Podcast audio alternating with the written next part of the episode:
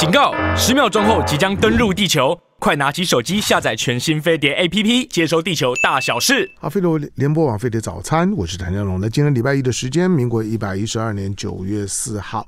那星期一的时间呢，每个月那我都会呢请这个呃台大中文系的教授呢蔡璧名老师，那来到来到节目的现场呢，为大家呢继续呢把把这个庄子的课程呢讲讲完。好，那庄子的课程呢，庄子的那一七篇的七篇呢，其实我们已经已经讲到最后一篇了。是对不对？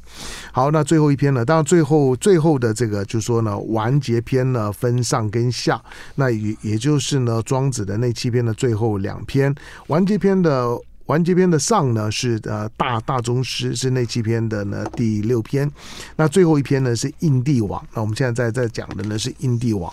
好，那的天下呢所出版的这一套的庄子重新开始的课程，它同时呢有这个漫画版的正式时候读庄子，所以呢你也可以呢，你也你也可以呢从这个章句解呢庄子重新开始，那逐章逐句的阅读，从里面呢去捕捉呢庄庄子。呃，反正中国人嘛，就就就是在在所有的思思想、情感呢，跟跟生活哲学的训练来讲呢，呃，表面上面呢是儒家，但是其实心里面呢都都都是道家哈。所以就是说，老庄的思维呢，对我们的影响呢是非常非常深深刻的。包括最近呢，大陆呢在热映的这个动画片呢，《长安在三万里》，《长安三万里》的主角呢是李白。可是呢，其实你你看到李白的思维里面。平常跟李白在混的，你你你看他的《将进酒》，他的《将进酒》你们跟他一起在喝酒的是谁？陈夫子、丹丘生。他们在干嘛？他们都都都都是修修道中人。所以你在看到李白的诗的时候呢，那个就是说某种的那种的道家的哲学意境呢，是非常非常浓浓厚的，它是无孔不入的。好，那呃，我们今天呢来继继续呢读庄子呢，重新开始呢完结篇印帝王。来，我们我们上个礼拜读到哪？今天从哪开开开始？呃，其实我们上周嗯读到这个呃。由心于淡，和气于末。对对对对。可是我们主要讲了一点，嗯，呃，还没有进入在讲这个和气于末之前，为什么要先由心于淡？嗯，对，对，那可能就是在呃完结篇重新开始了一百五十页这个地方，嗯，他就提到，也许我们从中国的文本里面，从先秦就开始了，嗯，孟子的无赡养无浩然之气，嗯。然后庄子的将磅礴万物以为一，嗯，那这样的一个气，我们都以为有一个专门练气的方法，嗯，可是，在这些子书里面教我们怎么练气，嗯，当然会提到一些我们的姿势，我们走路的重心，可是更多的篇幅其实都是讲要先治神，嗯，就我们心神要先安定下来，那。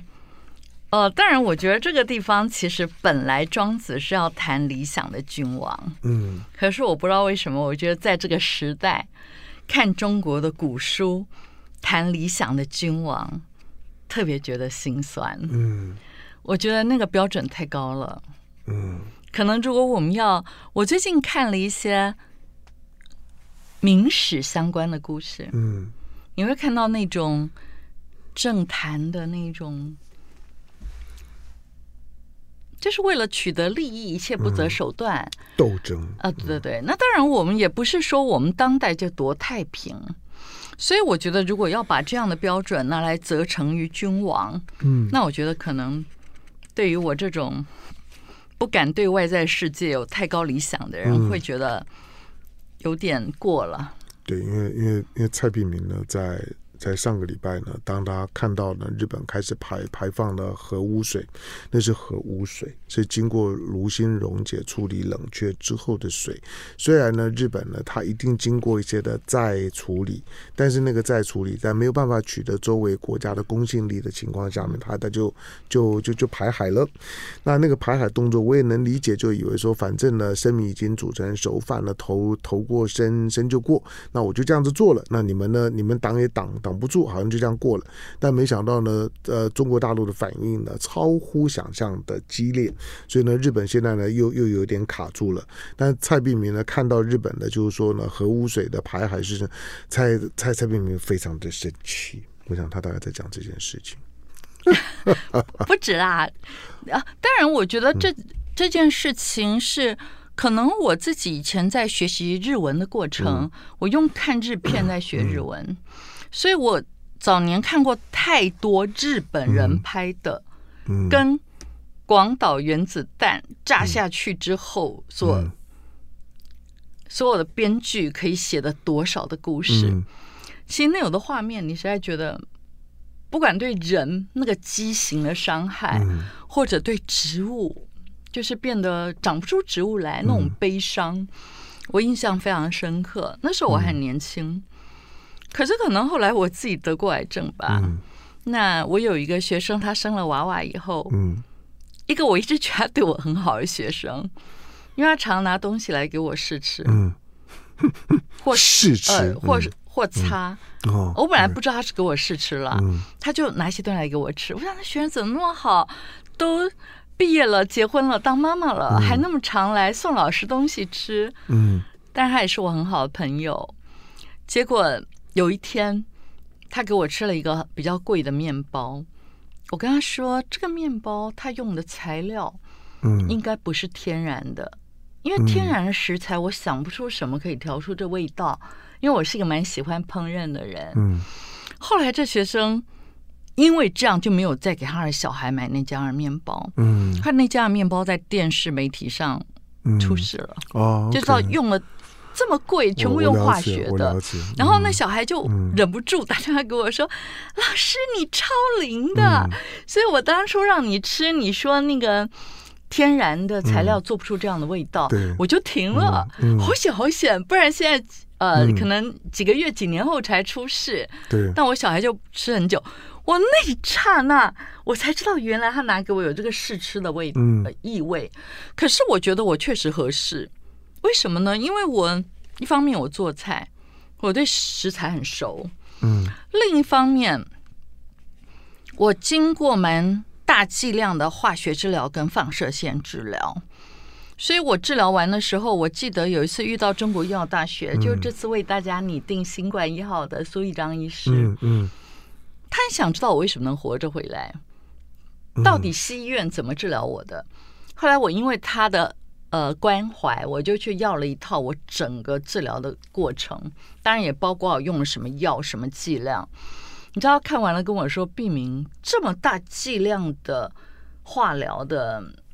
呃，你居然还能活着离开，嗯、我太佩服你了。嗯，就是很大剂量，为了要杀那癌细胞嘛。嗯，那这也表示我的身体，我们每一个人都会有所谓的饱和剂量，嗯、就什么剂量你会中毒，什么剂量你会怎么样。嗯，那我觉得我自己在得癌症以后，我常觉得我的身体真的是一个指标。嗯，所以我在外面吃东西，哎。可能我觉得我脚底板有点痒了，还是这个食物会让我小腿有点痒了。嗯、那当然，为什么别人就会很勤劳？我都自己做菜，因为我的食材是挑过的。哦，而且不只是台湾的有机店，嗯，告诉我它安全，我们就相信它安全。嗯，我们家甚至还会花蛮多检测的钱。去检测一些已经拿到有机标章了，是不是真的？嗯，然后我们还能厘清原来哪一个标章是安全的，嗯，哪些食材是很难没问题的。嗯，那因为我们长期做过这样的一种自家的兴趣跟研究，还有我个人经过化疗、电疗之后，我就真的觉得找到干净的食物，在家里自己自炊，过太平岁月，是一件多么幸福的事。对，不过你的、你的、你、你对于这些东西的追求的标准，已经、嗯、已经是一种的修炼的标准，在对在现实的环境里面哦，就是要追求这种相对极致的标准，哪怕只是吃一个干净的食物，嗯哼哼，其实其实它不是这么容易，就是没错，对，就就就是要除了要有那个 sense 之外，要有那个意志力去贯彻，所以它近乎是一种的修炼，嗯。嗯。所以，我记得我有一次在下大雨的日子，嗯，嗯，我那天不知道为什么懒了，不想做菜，嗯，我去餐厅吃饭，嗯，雨下很大，计程车要开很远，我那时候心里想说，为什么要吃一个干净的食物那么难？嗯，那因为我的身体有那种，嗯，等于是一个自动的检测反应嘛。所以我那时候觉得好奇怪，为什么某一家餐厅我吃的都没有问题？嗯，后来我才知道，因为很多餐厅它如果进比较好的食材，它会写出来，嗯，那家没有写出来。嗯，但是他进了猪肉跟我同一个来源。哦，嗯，OK。那我这种人，我当然，所以当然，我现在听到一些论调，嗯，比方说，我们要相信科学，嗯，科学还没有告诉我们这些东西排到海里会有多糟，我们不要自己吓自己。对。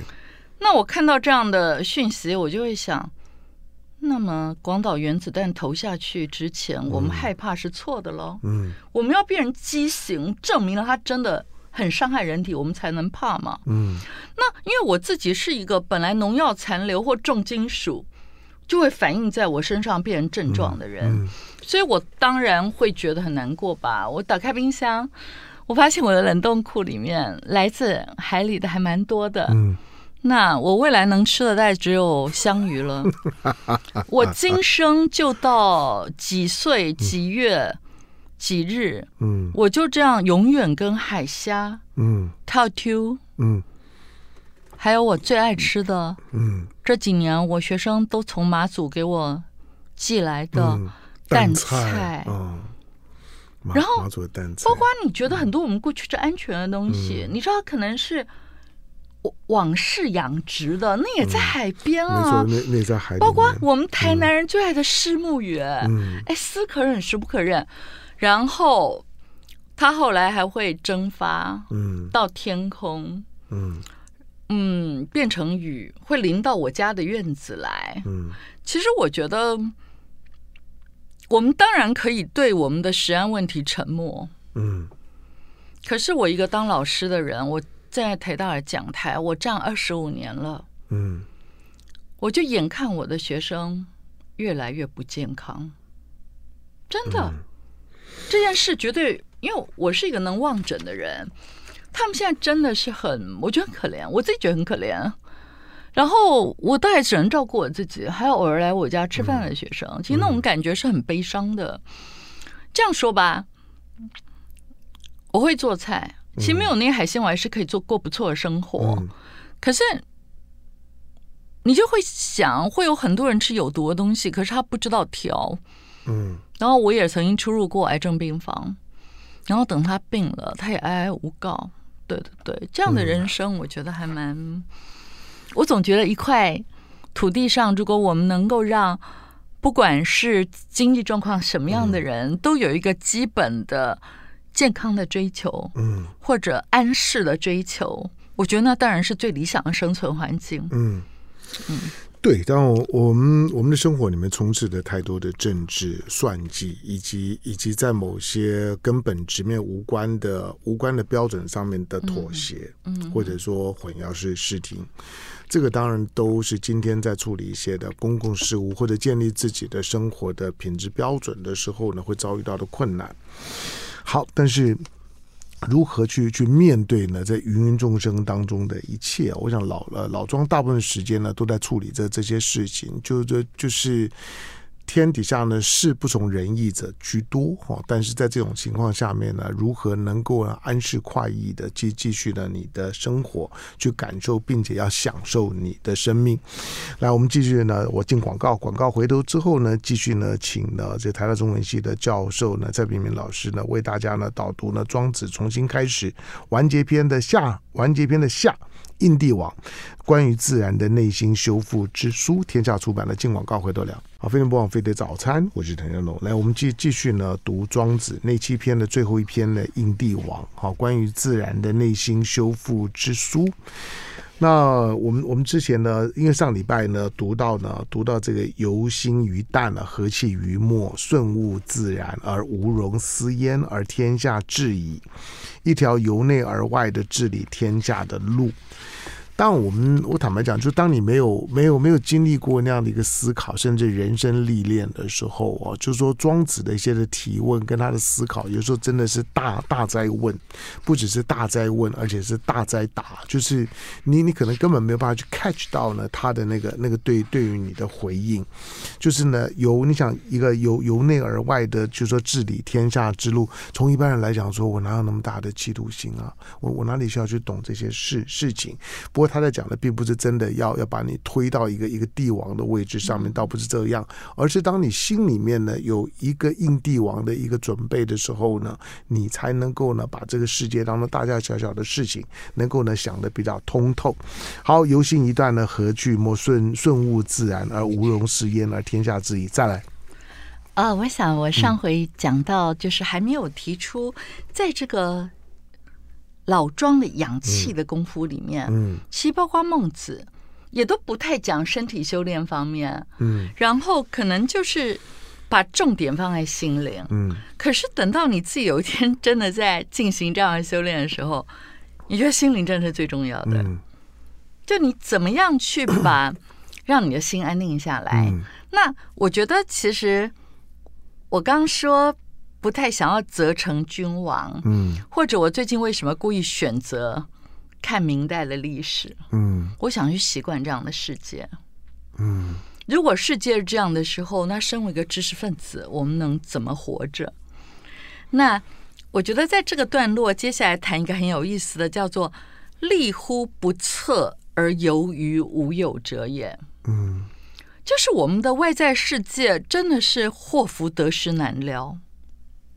嗯，我有很多讲很多也有点悲伤。我们现在在学校任教，也会遇到很多已经有求助于心理咨商或精神科的学生。有一个学生，他还没到那地步，他只觉得他是一个非常敏感的，他是心是非常敏感的、脆弱的。他在上我的课之前接触很多西方心理学的东西，嗯，可是他说每一次他读到一个他觉得对他有用的论述，他可能可以抱着那本书几个月，嗯，他就发现又不行了，嗯，他说目前为止他抱住他还没放下来的是庄子，啊，OK，那我有时候也会遇到一些当代也会很多人谈心啊，嗯。那我常会觉得，其实我写的书，如果有什么还能跟别人在这个时代能够带给大家，真的不是因为蔡璧名，嗯，而是因为庄子，嗯，他就是经过历史的筛汰，那么多人在生命中遇到很多的苦楚，而这东西能让他们。找到更重要的价值，而继续很积极的活着，这是我觉得庄子思想很有意思的地方。嗯，那在这个段落里面，当然有时候我觉得庄子预期一个理想的君王具备的特质，其实跟他心目中理想的一个老百姓，甚至一个像支离叔这样有点看似无业游民的人，其实都很类似，就是。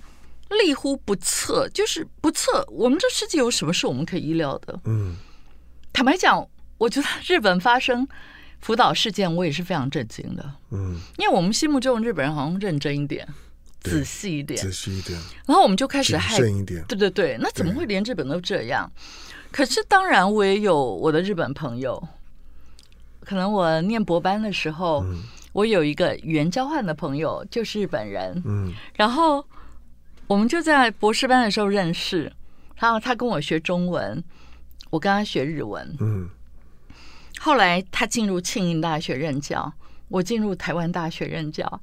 然后因为我们一直会有什么学术会议啊，或是找资料啊、做田野啊，他也会来台湾，所以我们就一直维持这个有一些联络跟往来。可是这么多年的情谊，我好像只有跟他谈过两件事。嗯，或他只有跟我谈过两件事，一个就是学术，一个就是日本的政治。嗯，他每次很绝望的时候，他就会说：“我好羡慕台湾怎么样？”我非常讶异，就说有时候我觉得我们站在一个国际的视野来看这个世界，嗯、也许有一些我们对于人性的失望。嗯，他可能也不是专属于一个地区的。我真有这样的感觉。嗯，他之前介绍我看个日本片，我看到后来，他跟我说那是真实的世界，所以拍出来的最后好人是没有得到伸张的，因为那是真实的故事。我看到一半我就看不下去了，因为我就看到好人一个个死，你懂吗？嗯，那当然，日本跟台湾也一样遇到国语文的问题。嗯，比方说日本，因为现在很亲美，所以呃，他们的政治就会干预教育，嗯，这非常可怕。然后他们的课本就会拿掉很多那一种。以前我们看日本的课本里面是有杜甫的嘛，这我们都知道，很多汉学嘛，是，也有静夜思嘛，李白的静夜思，杜甫的春望，这都小学就要背啦。嗯，可是现在拿掉很多，然后日本开始在大学增加很多英语课，嗯，就上课就用外语，嗯，那本来他们的首相是希望很多欧美人士来日本留学，但我的朋友就在嘲笑，他说结果来了一些东南亚人，嗯。根本就不是用英文当母语的人，然后来这边上这种英文课。可是我那朋友就跟我讲一堆我听了很深刻的话。我觉得这样的话，可能现在在台湾教育界的人有没有这样自觉，我不知道。包括我知道很多台大非文学院的教授，嗯，他会觉得我们到底为什么要念这些文言文？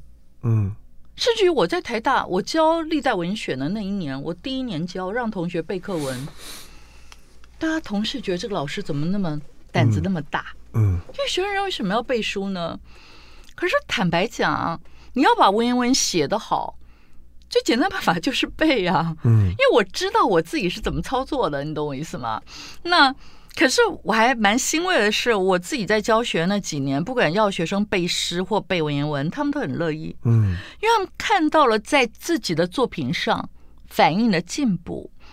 他们说：“老师，我以前不知道我能 DIY 一首这么棒的情诗。”嗯。或美文，嗯，当他们拿来追女朋友，嗯，但也很好啊，因为至少语文就是可以用的嘛。对。或者后来我的学生有人进入大企业，然后刚好那个企业有那种类似文学奖，我学生就拿到首奖。嗯。很多专业还是需要文字的吧？那我日本的朋友就跟我说。其实他觉得比较遗憾的是，我们台湾人现在最向往那些日本的文学家，嗯，不管今天您要说到夏目漱石啊、川端康成啊、太宰治啊、大江健三郎啊、武者小路实笃，嗯，每一个人都有深厚的汉学基础，当然，所以他对于日本现在因为可能亲美吧，所以把教科书里面这么多有汉字的东西删掉，然后加强英文，嗯，他觉得身为一个中。中国文学系人，哎，你要知道日本的联考跟我们不一样哎，嗯，他们是考上庆应大学成为 insei 院生，不不分科系的，你可以念一年以后自己决定你要念什么系，是，嗯，是非常自由，没有那种阶级的概念的，高下的概念的，然后他就觉得好遗憾。可能日本文坛未来很难再出现这样的人。嗯，那你听到这样的感触，我们当然希望人类的文明是往前走的。今天我们人类文明不是因为有什么城市出来，什么软体出来了，能帮一个学生写一份。嗯，那天我学生问我说：“老师，你不怕我们用 AI AI 来写作？”我说：“不怕啊，因为我学生用 AI 写给交交给我看过啊，分数最多就 B 加，没办法上 A。”嗯。我说我感觉得到，就是你是不是因为一个作品会动人？嗯，他有他的真性情，他思想层面，他的词藻，乃至他的结构等等，我感觉出来那个不是高段的人写出来的。那如果人类文明一直往那个方向走，然后我们曾经有的艺术文学，嗯，不再是这么的优势，其实我觉得挺可惜的。那更不要讲人性的堕落了。嗯。当然，现在的 AI 大概可以让你在一些艺术啊或者创作的要求的这个领域里面来讲，大概可以让你轻而易举的拿到大概七八十分。嗯嗯嗯。我我我觉得他可以办得到，就是你的你你你你只要懂得怎么去去出题目给 AI，因为 AI 毕竟你你问了 AI 什么，就就决定了很大一部分。嗯、很多人是连对 AI 提问的本事都都没有、嗯、，AI 根本不知道你要干什么。嗯、但如果你的提问很不错、嗯、，AI 大概可以让你达到七八十分。可是呢，是七八十分以上再上去的那个真正的，就是在那些呢艺术创作的这些领域里面，要顶尖的那个那个十五二二十分，那个呢是没有办法透过 AI 的，嗯、因为 AI 基本上也在大数据里面呢去拼凑东西而已。好，当然人的人人人本身呢，就是说对于对于这种的这种的生命感的这种的捕捕捉，呃，就像你刚刚讲的，就是说可能我们都要背要背诗，对，就是说他他他不只是背，不只是硬邦邦的背。我想大部分人会都会觉得背很枯燥的原因，是因为你你并没有在那个背的过程当中去。捕捉到，就是说，我之所以叫你背这篇呢，是因为这篇文章的作者在当初在一个他在写这篇文章、写这首诗的时候，他其实在一个很特殊的心灵构构造，是要要要不然写写不出那样的东西。不管他叫做杜甫，他叫做苏东坡，他叫做李白，他叫做谁，他在写的时候，当下写那首诗的时候，你可以想见他当时的心灵。一定在一个很特殊的状态，我要你背下，你捕捉那个那个那个心灵状态，那才是它的价值。所以你今天在读在在在读李白的《将进酒》，你觉得啊，那个这怎么会有？你可以想见他在当时在一个近乎癫癫狂的状状的状态，如果不是那种癫狂的状态。那信手信口拈来，能够能够写写出那样的东的东西，那是千古绝绝唱，就是一样的。就是说苏东坡东西也也是一样，其实是要你去捕捉那个东西，而而不是让你硬邦邦的背那个字而已。当然，对啊，可能我从小背书，我就不觉得我是在背那些字，嗯，嗯我觉得我在演出。对啊，嗯，我在进入这个文人。嗯他的世界，嗯，我记得我以前念大学的时候，我在背那个《楚辞》的时候，嗯。如果他一篇一个篇章里面出现不止一个角色，嗯，我在读到这句台词，我会站在床板上，嗯，然后读另一个台词，我特别会站到床下。其实你是去重新体会一次那个人人生的感觉，嗯，然后你开始会留意到他措辞的细节，嗯，然后你越靠近他的时候，你不知不觉你就把它记下来了，嗯，所以它其实不是一个刻意记忆的过程。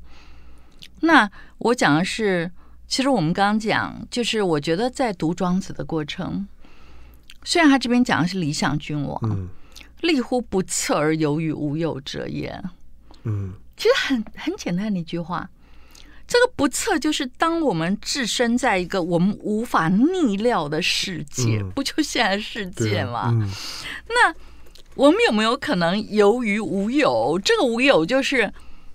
有就是外面嘛，嗯，就你今天你的食物、你的房舍、你的大雨或是你的洪水，这都是外在世界的一切。有没有可能你还继续在追求那个内心的逍遥游？嗯，那我觉得这件事本身是非常有意思的。所以，当然我们都会在乎我们每个人的情感跟工作。那在我自己的生命的实验场里面，我有时候遇到越艰难的处境，我就会觉得又来了，好像有一个坎，又是目前的蔡碧明没办法超越的。然后我会用尽我在庄子书里学的一切办法，去记得我现在最重要的是要安住什么。可是我发现，你真的做到了那时候，你就会发现，哎，怎么你今天在？撰写的稿子，或做的研究，或准备的教学，嗯、乃至于你与朋友相处的应对问答，就好像可以一起起来。嗯，其实它就是有点像今天，不管是道家或一家，告诉我们心神是最优先的。嗯，你一旦能够超越、提升，那可能真的可以让你去应付外在世界很多的变局。嗯。好，我再进一下广告。那嗯，现代人，就像刚，因为在蔡明明老师在在台大教书啊，所以他常常以他的以他的学学生的状态呢做例子。对，现在的现在孩子在面对教育这件事情的时候呢，他们的自我评量的方式呢，可能跟我们这世代呢非常的不一样。我当然也说，我们这一世代，我们我们在面对。考试这件事，面对学校这个东东西，面对评鉴我们的国音数数设置，每一科都要尽可能考高分这件事事情，我们我们是不抗拒的。我们基本上觉得绝对，我我就要在这个领域里面的证明我 OK。虽然今天回头来看的时候呢，我我我觉得这些都都有点变态，就说一定要在学学校里面嘛，一定要考试的方式嘛。有有有多少人在国英宿舍制当中都很好，而且呢，等你离开学校之后，觉得哇，这些国英宿舍制这些东西呢，对我来讲呢，啊，包括包括还有理理化这东西呢，是真的很没有错。就是有有一天呢，我记得我在我在。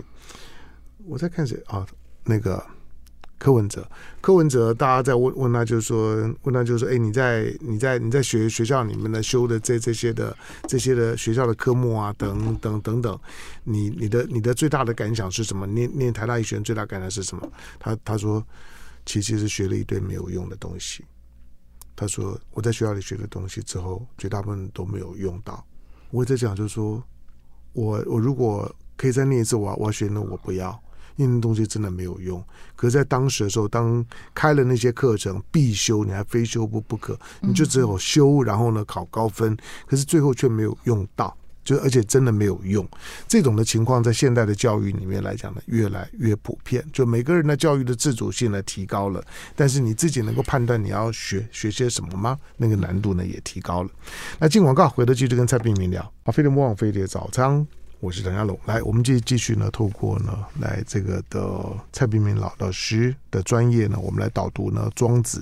好，那我们继续读呢《庄子》呢，重新开始。那完结篇的下篇的《应帝王》也是《庄子》那七篇的最后一篇，关于自然的内心修复之书。好，那天下出版。来，我们继续。呃，刚刚上一。卡的香龙老师提到了这个，就是我们到底学习什么学科是有用的。嗯，那我想今天听众朋友里面可能也有很多的家长。嗯，我们发现好多的家长他在帮小孩买《哈利波特》的全集，或者想让他透过这个学英文的时候，花钱都非常的慷慨。对，那到底现在小孩最需要的是什么？我个人在几年前有做一个庄子的快乐学程的研究。那时候，快乐学在西方的心理学界非常的知名。有一个叫 Ben Shahar 的一个学者，在哈佛大学开了一个幸福学，嗯，到现在那课还很红。然后，其实我们现在面对的一个，我就是在做快乐学研究的时候才发现说，天呐！因为我看 Ben Shahar 的研究，他说有百分之那个比例非常高，可能是八十甚至九十。的大学生觉得课业的沉重已经不堪负荷。嗯，那我讲这句话，我不知道如果有听众朋友，你是家长，你想到的不堪负荷是什么？你可能觉得你要好好管教他，让他能堪负荷。可是我在台大看到的是什么呢？我看到一个学生，他在我上课之前，我还没有开始上课，我才到教室，因为上课铃还没响，他就坐在座椅上。开始拿他的额头去撞击桌板。嗯，请问我当老师，我上课的时候我要注意什么？嗯，我开始讲一些开导的话，我们怎么善待自己的心、自己的身体之类的。嗯，所以我不知道，其实现在的我看到了讲台上的学生，讲台前的学生，应该说，我觉得他们他们的心情需要。协助的真的很多，嗯，他们气色需要协助的也很多，所以我觉得现在家长，如果你还觉得我要让我小孩多学点什么，跑在起跑点，其实有点不太知道现在孩子到底缺什么。那我觉得我们在重新开始，我们刚刚讲到《由心与蛋》这个单元的 ending，大概在一百六十八页的地方。我觉得庄子在他讲自视其心，我们照顾好自己的心灵过程当中，有心与淡这个概念真的很重要。其实人生的痛苦就在你不是由心于淡，你是苦心于浓。嗯，你太在意了，你可能太在意你的爱情，嗯，所以你受不了一次你自己认定的失败的爱情，因为。我的学生只要来上过我的庄子课，他们就觉得世界上没有失败的爱情，只有幸运的爱情。不管是聚散离合，都会这么觉得。那或者你很在意的成绩，嗯。哎，真的台大好多学生，他们觉得他们走来人生最痛苦的，好像他觉得那个成绩就就像这个梁山伯里面的宋江，嗯。他在脸上情面，嗯他觉得他每次考什么好像刺在脸上，就决定了他的命运。其实听起来很可怜。那可是如果你一旦换一个想法，嗯那那成绩就是一个格子里的一个数字吗？嗯可能你几年后回头看，那根本没什么。或者你去问一下现在留在台大任教的教授，他当年真的每一格分数都很高吗？嗯我们中文系多的是那种当年还被当掉，最后留下来当教授的。嗯所以你不会看他那么重，或者财富。对，很多人可能把钱看很重，然后一辈子被人守财奴。那我觉得庄子这门学问，它的珍贵就在于它让我们知道什么该淡，什么该浓。嗯你要很用力的、很照顾的到底是什么？那我以前也不知道，当然我年轻的时候也不知道，我后来研究庄子。可是我觉得走上这条路，尤其我自己得癌症之后，嗯我觉得他真的是陪着我一个很棒的一个，那已经超越朋友、超越情人的层级，就是它可以让你生命不管在遇到什么遭逢的时候，你都能用一个舒适的感受活着，嗯然后用一个呃，还是可以可以用个发亮的眼神，嗯找到你今天或这个月或今生今世可以开发生命的亮点。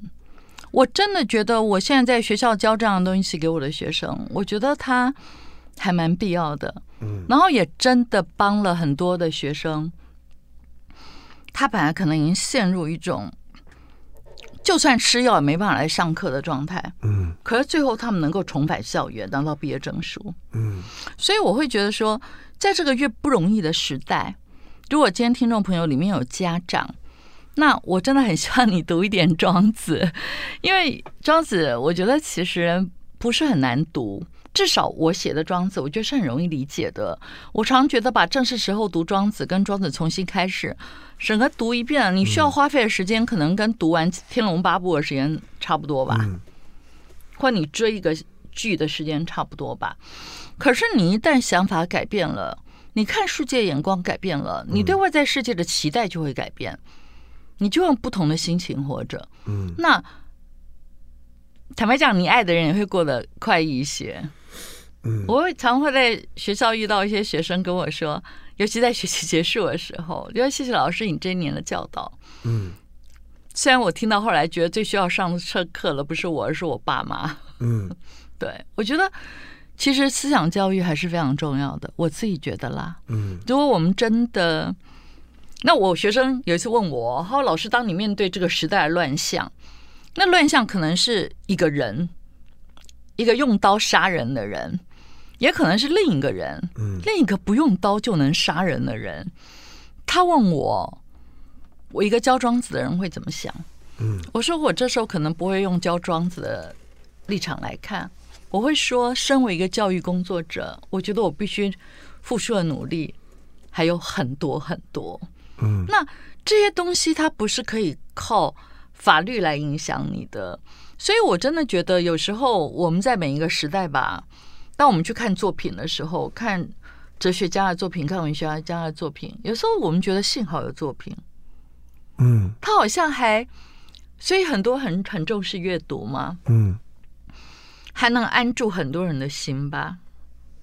因为越是乱世，我们越需要这些作品。嗯那有这些作品之后，你会发现你在你本来在意的领域，不管今天是爱情，或者是家庭，或者成绩，或是财富，嗯它不会减少你原来的获得，也不会阻挡你原来的追求。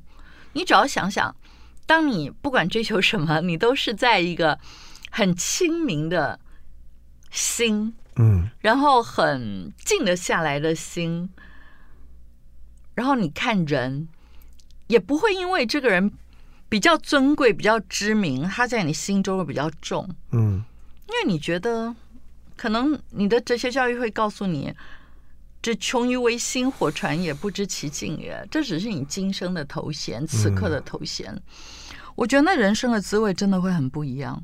嗯，所以我个人觉得，也许面对我们现在的世界或环境都并不容易。哎，这几天开始 YT 又有一些新的消息 在讲世界末日了。嗯，我反而觉得我们更需要这种。我觉得找到自己生命的价值跟定位，嗯，跟意义很重要吧。而最后那些意义，其实不是能从外物来定义的，因为一场灾难来，那些都没了。对，当我们我们在面对到生命当中的不确定、无常的时候呢，就是不是一种灾单纯的灾难恐惧。有的时候，大部分时候呢，其实我们都在都给自己设定一些目标，在做人生的追求，可能是财富，可能是名利，可能是交交期美眷，可能是什么什么。可是你你当你当你。得到了那个那个东西的时候，你得到了你要的名气、地位，或者某一场的选举的胜利，或者或者或者或者追追求一段了你想要的爱情，你追求到了那个女生、男男生，或者是你想要发发财，你得到了那财富，你会你会你会觉得你达到了那个你生命当中所设立的丰碑。可是其实更多的时候呢，那个那个丰碑呢，是挡住你前进的墙。他其实你就站在那个碑碑前面，你就停停下来了。有的时候你以为你以为那个呢，那面墙呢，你看到了上面的那个字，那个丰碑是你的追追求不？其实最后它它变成是你的墙。经常的是你就在那个墙前面呢，你就就停住了，就挡住了。大部分的问题其实都都是，那到底是你的目标，还是呢是你的阻碍？已经很很难去区分，人到最后在处理的往往是这一块。好，今天呢，到我们现场的台大中文系的教授呢，蔡炳明老师，那庄子呢重新开始，我们现在在读的已经是已经是完结篇了，庄子那七篇的最后一篇《印帝王》，关于自然的内心修复之书。那所有的上中下以及呢，以及呢漫画版的正式时候呢读庄子，这都是呢天下出版书，大家可以呢自己找来看，这是呢市面上面的畅销书，畅销书。好，那。呃，建立起一个一个一个庄子的心灵构造，跟他的跟他的思维，主要是他的那个 philosophy，那个那个价呃呃价值观，对于当下的就是说呢，身心安顿呢至关重要。感谢今天到我们现场的蔡老师。